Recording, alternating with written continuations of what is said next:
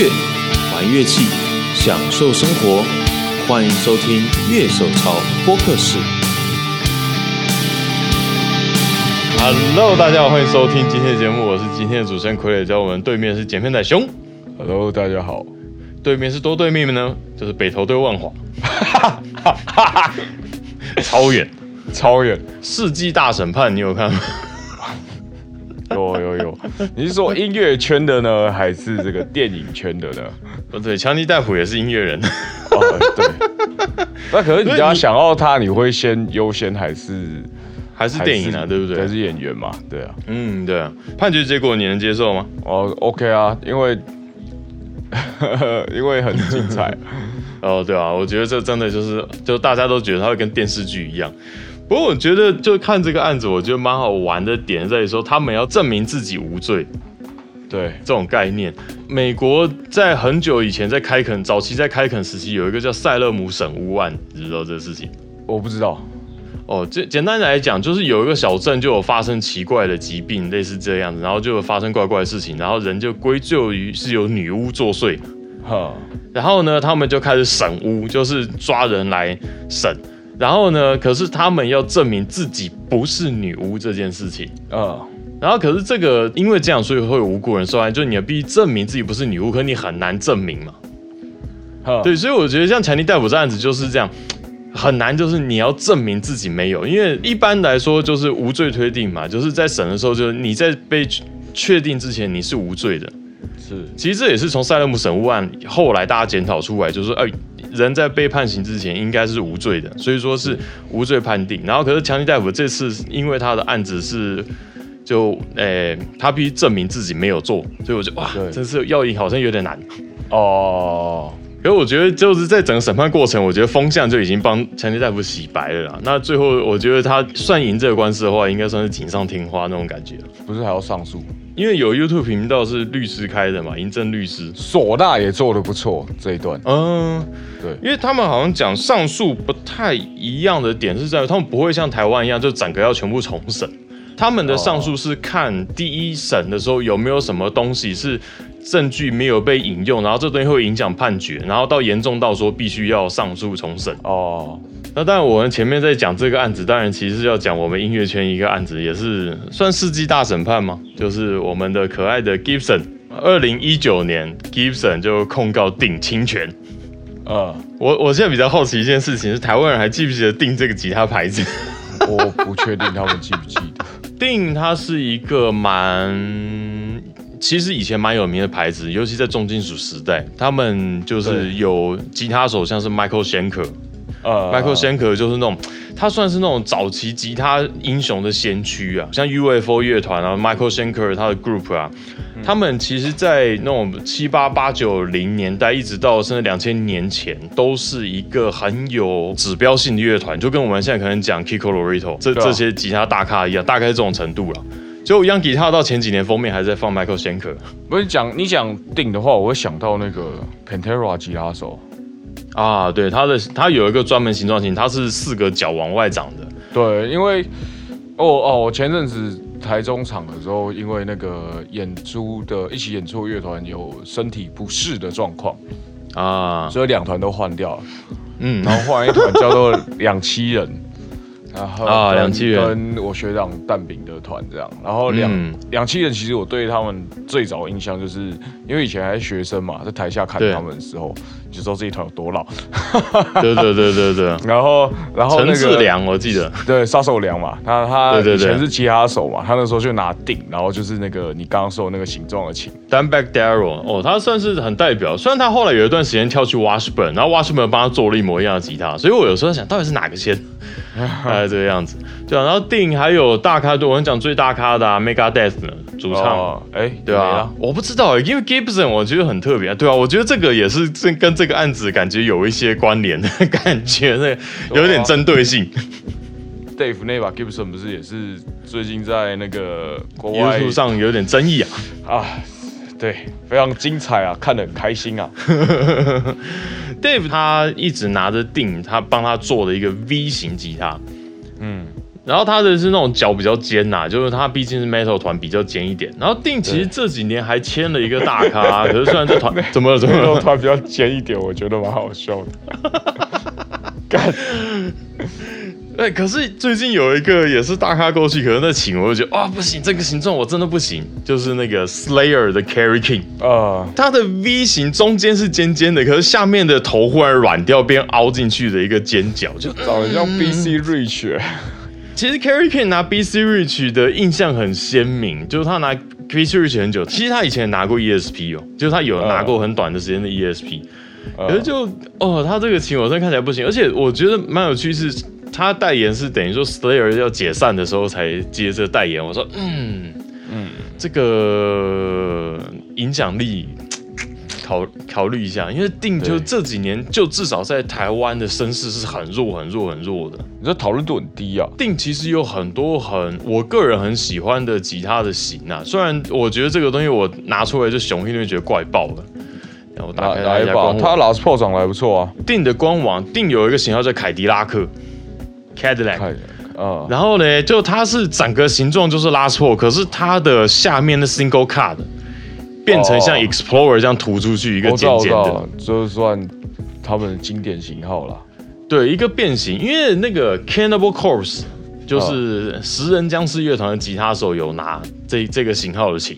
呃，然后其实之前 UD 有一把价钱很低啊，就不是每场的。然后就是那时候，其实他们在出新这部琴的时候，我就哎有心动一下。虽然它样子是那个夕阳渐层，我就、嗯 颜色颜色可能不太行，但是就这个型的琴我还蛮我 OK 蛮 OK 的。呃，定吉他，你看，其实我们刚刚讲起来，定好像跟重金属的音乐就是连接很强烈。对啊，他们本来就是金属代表的厂牌之一啊。所以说，我觉得近年在台湾讨论度低，也也不是一天两天的事了。哦，对了，不过你知道 Gibson 告他是告哪一把琴吗？哦，Gibson 告他好几个，第一个就是 Flying V 呃，的琴声，然后 Explorer 的琴声，然后这个在定上面就是它的 V 型跟 Z 型，呃，然后呢再来是 ES 的琴声，然后 SG。那另外呢，就是 Gibson 的琴头，它我们说翻书，就它的它很像一本打开的书嘛。那它英文的原名是 Dolph Wing，就是翅膀，就是它就是一个像鸟的翅膀一样。对，然后他也觉得定的琴头有仿照它，虽然我觉得差蛮多，因为它那个形状蛮像，可是他说超过九十趴像，就它下面都像，只有琴头最上面的削的有变，可是它包括它的琴头在旋钮那边的形形状是凹进去的，然后那个还有 Hummingbird 的这个级、嗯这个型号的名字等等，这些都算是。就 Gibson 这是说这是他们他们有的专利，就很多东西他们觉得说这个东西不是大家都可以用的，这是我们的专利。哇，那个要告起来就麻烦了。对对对对多长哎，，Gibson 在控告之前，当然动作就很多，就像两年前我们当然最最熟悉的就是 Play Authentic 这个影片，对，他们在二零一九年左右，他们上了一支影片，告诉大家说，OK，告诉你们这些外面的厂商，哎，这些都是我们的经典，我们创造的这些东西，这个东西权利是我们的，叫要大家请玩就玩原版的，对啊，Play 小 Authentic。然后最好笑的是，他后来把这影片下架了。对啊，这个被喷爆啊。因为可是我觉得，如果你提出了一个这样的理念，然后你不能帮这个理念背书，然后就是你就把它下架，因为大家舆论压力帮让你下架这个影片，我觉得还蛮那就是你蛮好笑的公关跟行销操作做的烂啊，说实话。嗯，对对对。然后主要定比较不高兴几点啊，是这个样子。就第一个是说，当然第一个他们就寄了文件去跟定说，哦，你们侵权哦。然后 Gibson 有去跟所有的经销商说，哦，你们不可以再进定这就是定这些盗版的东西，因为他们就是、就盗版，就 play 是这个样子。哎，Gibson 在之前就有很多动作了。然后让就是去让定比较不好动，而且实际上一个问题是，二零一九年的时候，其实欧洲已经判过一次，然后那一次是定赢了。呃，我说哇，这完全是安博跟强尼戴普事件翻版了。他们之前在英国也是安博他告赢了，然后在美国就哎、安博告输了，现在大概就是这种感觉。嗯，哎，啊，可是整体来说，我现在讲最经典哈，我先讲我们比较熟的 Last Paul，、嗯你觉得这个型号是一个大家可以共用的财产吗？呃，我我觉得是这样，就是 body type，我我觉得有做出一定的修改，我觉得就嗯 OK。我我我讲的比较那个一点点啊，就是如果你的琴都弄得很好的话，嗯也不会有人超越你，应该这样说。嗯，对，所以你觉得 Gibson 就是他自己把自己品牌做了没做没没做好，然后让人家可以超过他这种感觉？我自己是觉得啦，就是如果他真的有注册，然后理论上我是的确是不能侵权，对，理论上绝对不能侵权，但是对，到底要怎么样才能算是侵权？跟你做出一模一样的东西吗？就是它比例上要怎么算？对，比例上怎么算才是有侵权跟没侵权？嗯，对？我我因为对我来说，最明显的仿冒就是他连 logo 都用你的。哎，这个就就是是完全仿冒，我觉得这连山寨都不是，这是仿冒对对对，好，我们今天话说回来，被仿最多的琴是什么？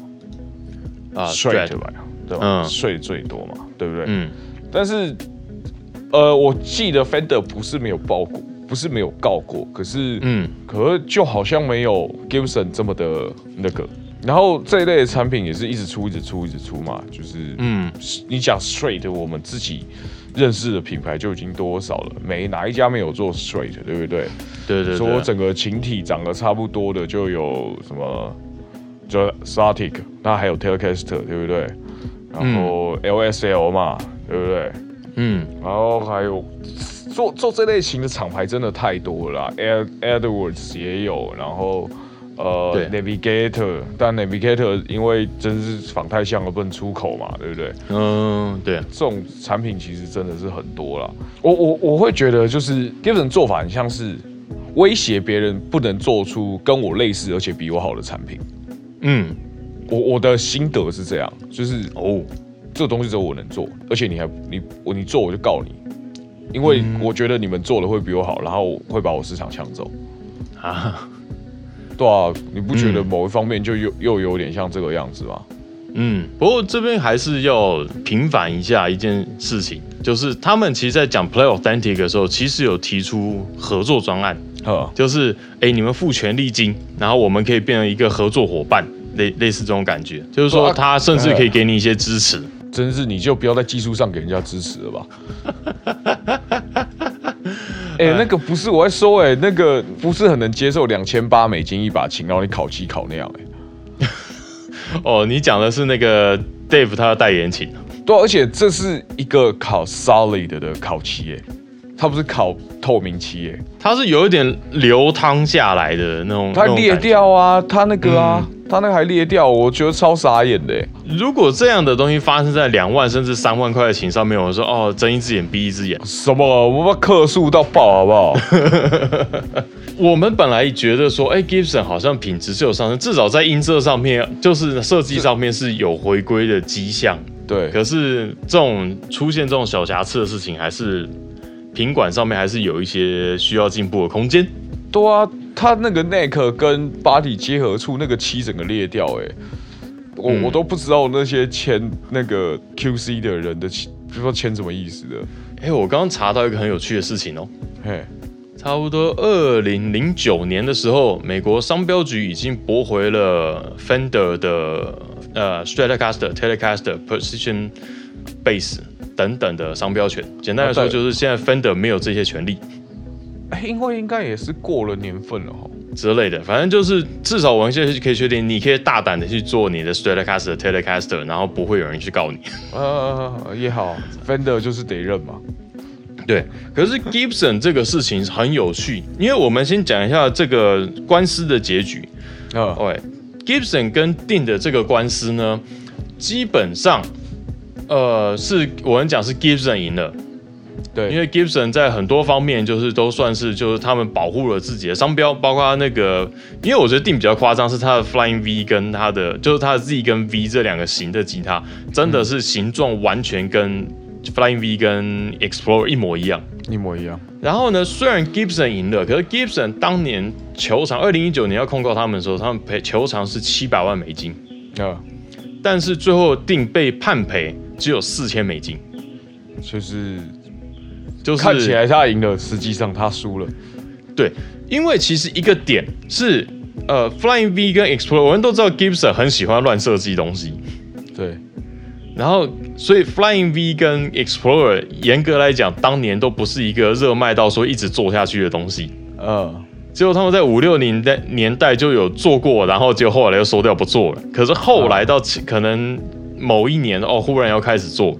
嗯，就我们现在认知到的 Gibson 很多吉他，并不是中间没断过，像 Les Paul 也断过嘛，就是他六一年以后就断了嘛。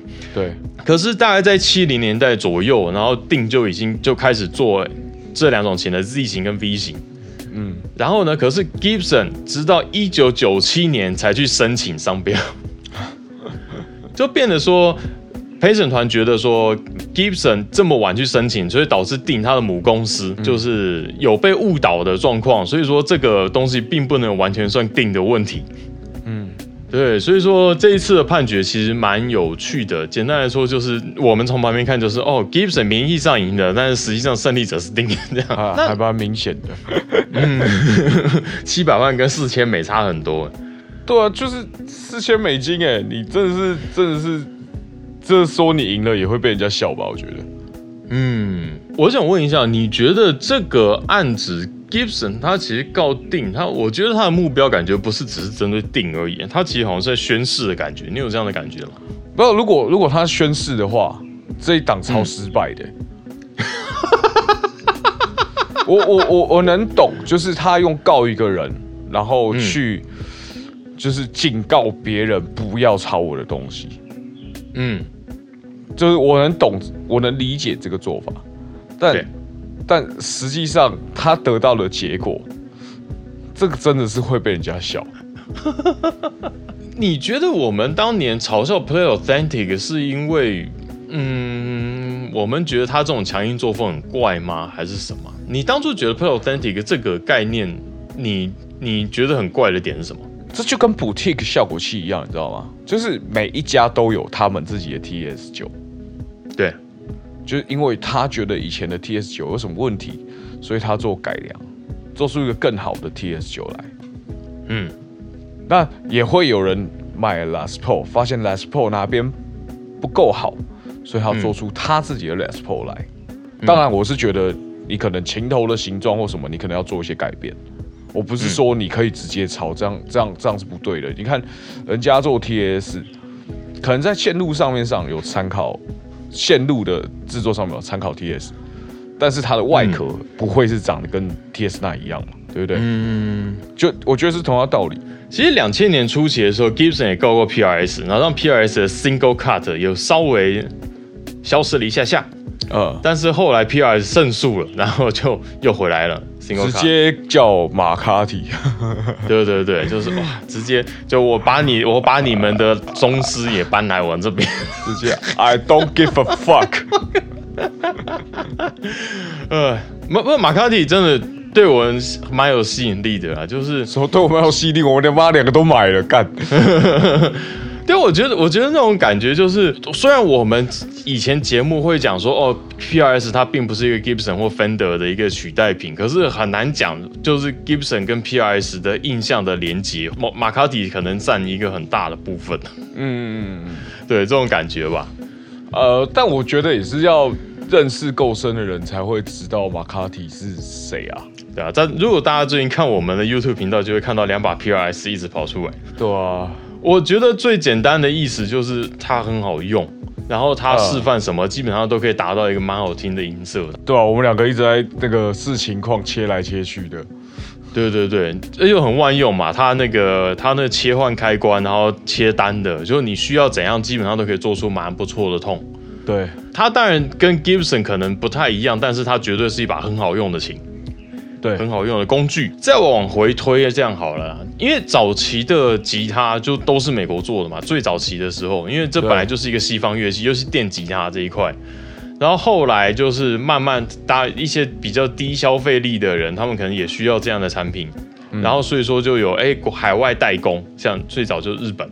对，那也可能不一定代工，可能就是别的厂商就是想也想要做吉他，然后他们找海外去代。代工做吉他，然后拿到美国去卖，应该这样讲，不是因为那个时候也不是说我们 Gibson 拿去日本代工，不是，是别的厂商就是这样。然后后来就日本变自己做，然后接下来就出现了我们所说的日本 low 数时期，low 数时期啊，是不是快点收一把？简单来说，就是很多乐手会跟你们讲啊，这个琴就是做最好的状态的美国琴，就是、嗯哦，比比 Fender 更 Fender，比 Gibson 更 Gibson，那个时候大概这种感觉了。我跟你讲 low 数，当然就是因为有被控告嘛，那当然就是连 Gibson、Fender 这些公司跨海去控告，然后你你知道那个时候控告的对象就是 Ibanez，呃，因为那个时候 Ibanez 做完全复刻仿造。呃，low 数其实真正有立案，应该好像只有这一次，就我看到的资料。然后，可是他们的 trademark 是琴头的形状呃，，Ibanez 的琴头形状跟 Last Four 长一模一样所以你看 body type 这件事情根本不会形成所谓的，，trademark 的问题。对啊，是重点是在回到琴头这件事情上面嘛。琴身的设计真的要现在大家已经既定下，你要脱离这节形状很难。很难啊，因为其实我有买一本那个制琴的书，呃，然后那本那我那本制琴的书，其实里面就是讲，因为你要做到整个琴身看起来是一种像黄金比例，就是有那个 balance 那感觉，其实那个设计是蛮困难的。对啊，然后，哎，可是这样讲到这个 Gibson 还有一个就是商标是很特别的，我说我真的会有人想去仿它吗？就是 Modern，Modern，、啊？Modern，好难念。摩登，它是上面是一个 V 型，就左边啊，我们如果把琴直着放的话，左边是 V 型，右边是一个月牙形。哈，Jaguar 有曾经有一把琴也是那个样子，它反正那个琴就是可能做一两年就又不见的那种琴，然后它出现过很多次，M O D E R N E，哦哦，我知道这个，干这长超丑的，对啊，这个好像这次他也有把它列在就是他的专利商标里面。好好其实我个人是对它有兴趣啊，这个琴 不要啦，真的那个有个琴头是什么鬼啦？没有琴头，你看它还有小哦 V 型跟那个那个扫把型。阿米巴变形虫哦，但呃，听众可以去找一下这个琴啊。那这个琴，我是我个人对它很有兴趣，因为扎怪尔的确有在台上拿过。因为你看它其实有一个是扎怪尔条纹的，呃，好，当然在他身上就是一个像玩具一样的东西。因为你会你看这个，你会觉得很像那个呃阿通博乐器卖的玩具乐器。你这样对阿通博乐器，因为阿通博以前的确就怪东西很多，我真的觉得我很怀念那个时光，因为你真的可以看到很多很诡异的东西，好什么 Fernandez 里面有喇叭的吉他，那些在别的店很难看得到啊。哦，对了对了我们刚刚讲 low 数时期，真正造成影响的也只有我就是 i b a n e s 稍微把他的 l a s t p o r t 琴头改成他们比较原创的样子。可是我觉得这个经历过这个时期以后，我们就看到日本琴他们开始痛定思痛，他们开始改变做自己的形状。我是我是在想，如果嗯这样的结果，Gibson 还会想要继续告下去吗？我觉得官司应该会到一点，我觉得他宣誓主权完了，因为现在你真的讲还算大厂，然后有做完全这些形状的琴，好像应该是没有了吧？如果要讲大厂，其他那种手工厂，我就不算了。那他会告小厂吗？我觉得是不至于的，就了不起去警告他一下吧。我我会有点不知道你在做什么。就是如果你今天告的情是连情头都长得跟你一样的话，嗯，那个我觉得没话讲，甚至用到你的 logo 的这种，我觉得都没有话讲。那个那但是就是盗版。嗯，那就是盗版嘛。然后如果整个情的形状都长得跟你完全一模一样的话，我觉得你告我，我也觉得还蛮合理的。嗯，但是你去告定定再怎么样，情头都长得跟你不大像吧？然后那个 logo 也很明显的，他没有放你 Gibson 上面嘛，嗯，而定个烤漆颜色其实还比你炫，干 我觉得他的炫是那种八九零年代的线，现在看起来也还老派也。是老炮，也是老炮，但是但是用色至少比你大胆吧？有没有可能是因为这个案子最早开始提出来这个案子其实是前进营团队？哦，总是要结束是不是？对他们之前就已经有提出这个东西，我觉得这个东西某部分是延续，只是我觉得他们没有无无意要去踩刹车这件事情。对啊，就这个宣誓的宣誓还是比较明显，而且他们的应该整个法律诉讼费用他们也要出啊。你觉得如果 Gibson 不搞这一波骚操作，你会比较喜欢他一点？我怎么？你自己觉得？我嗯我我现在对 Gibson 哦，嗯就是我我知道他的声音有他的特别特别的地方，嗯就是你知道五九四再怎么样像 Les Paul，它终究不是 Les Paul。对，对，但是五九四可以符合我的需求，所以我买了嗯五九四。对，那那今天回来讲 Gibson 这件事情的话，我会不会想买 Gibson？我说实话，我也想买啊，我也觉得那个有 double binding 的 Les Custom 黑色的很帅啊，嗯我也很想买，再买一把 Les Paul Junior 啊。嗯，对，虽然虽然我不知道我买了会拿来干嘛，但我确实还是很想买一把。我就觉得哦，都要花那么多钱了，现在 Gibson 也不是也不便宜，说实话。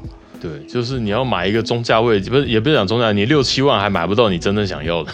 然后，然后啊，比如说像我，我比较简单嘛，我只想买个 Les Paul Junior 而已，一六刚刚多少？一六一五九九美金，台币也要个四万八吧。当年买 Green Day 签名那把也才三万八，我以前上课的教室，Joe Perry 就是 Aerosmith 吉他手呃代言琴，五万块，不不要你知道这个时就是会随着时间它就是会涨价的东西，还有通货膨胀啦。可是就这把琴现在二手也是五万。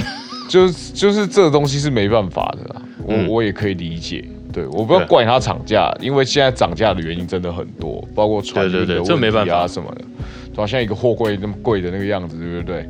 嗯，但是就是，哦，都花这一笔钱了，然后觉得不是很能相信那个品质的话，我就觉得超级尴尬的。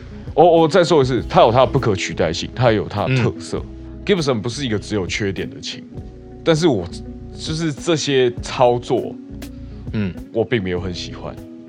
我觉得是品牌问题，不是吉他问题。对，不是吉他问题，就是吉他有问题，但是不是这个，不是不是主要的问题。品管吧，品管啊，因为因为我因为我们其实对 Gibson 的新经理团队都抱持很高的期待。对，对，就觉得再乱搞也不会像之前那家伙那么乱搞吧。嗯，乱买公司，对对对，但是但是你知道那个 Dave 那一把 Flying V 出来的那个影片的时候，我就有点呃，怎么还是这样嗯的感觉？那个那个 body 跟 neck 接接缝处那个裂痕，我真的是我真的是没办法接受。你一把琴快三千美金哎，干不是 Square 都不会有这种问题，Square 有这种问题，他们一定被退货。虽然说可能考 Poly，我记得 Gibson 好像还是考软漆为主嘛，对不对？对，虽然说这个烤漆的难度有差，可是你比人家贵啊，嗯，呃做工比较复杂，你你你的价格也是比人家高啊，对不对？对对对，你虽然你是用比较难的技术，但是你价格也已经上去了，所以你不能把这个这技术比较难当做理由。就是你不能用技术比较难当做你没有把事情做好的理由，嗯，因为你收了更多钱。对，因为收了更多的钱。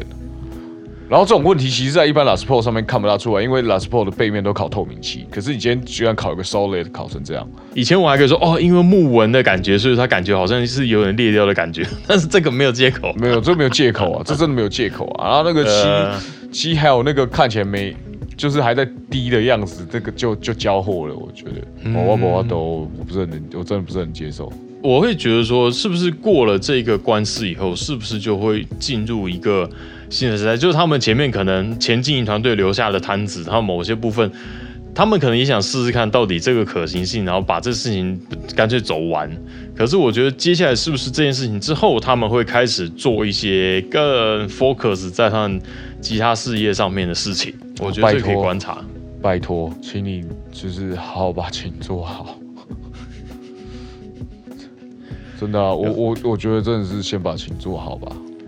对，我说你们的买家不是只有 custom 下的买家，你们还是有 USA 的买家，麻烦请照顾一下他们。我现在呃，我现在对 Apple Phone 评价都比对 Gibson 高。对我看 AP Phone 的时间比 Gibson 久，当然一个是它便宜，可是它真的很多琴我很有兴趣。我就是也是觉得觉得 Apple Phone 现在的琴反而有趣很多啊。那嗯，为什么会造成这个问题？对，还是你 Gibson 还是就就像我有个观点是他们在拿 Apple Phone 做实验试试看市场的反应怎么样嘛？这些感情嗯会不会让他们卖得更好？因为毕竟嗯买中低价琴的人还是最多的，对，对不对？对啊，嗯那那如果 Apple Phone 来反应好，再做到 Gibson 来，其实也是可以。但是我不知道他这个实验还要持续多久，这样。嗯，或者他们也是不是真的想要这么做？对啊，我就都不知道，不过就就看看吧。哦，最近在看那个 Trivian 主唱出了新的代言琴，Epiphone 帮他出的。嗯，然后正面看是 Last Pro Custom，而且就是它有出六弦跟七弦，然后七弦的 scale 还有稍微加长。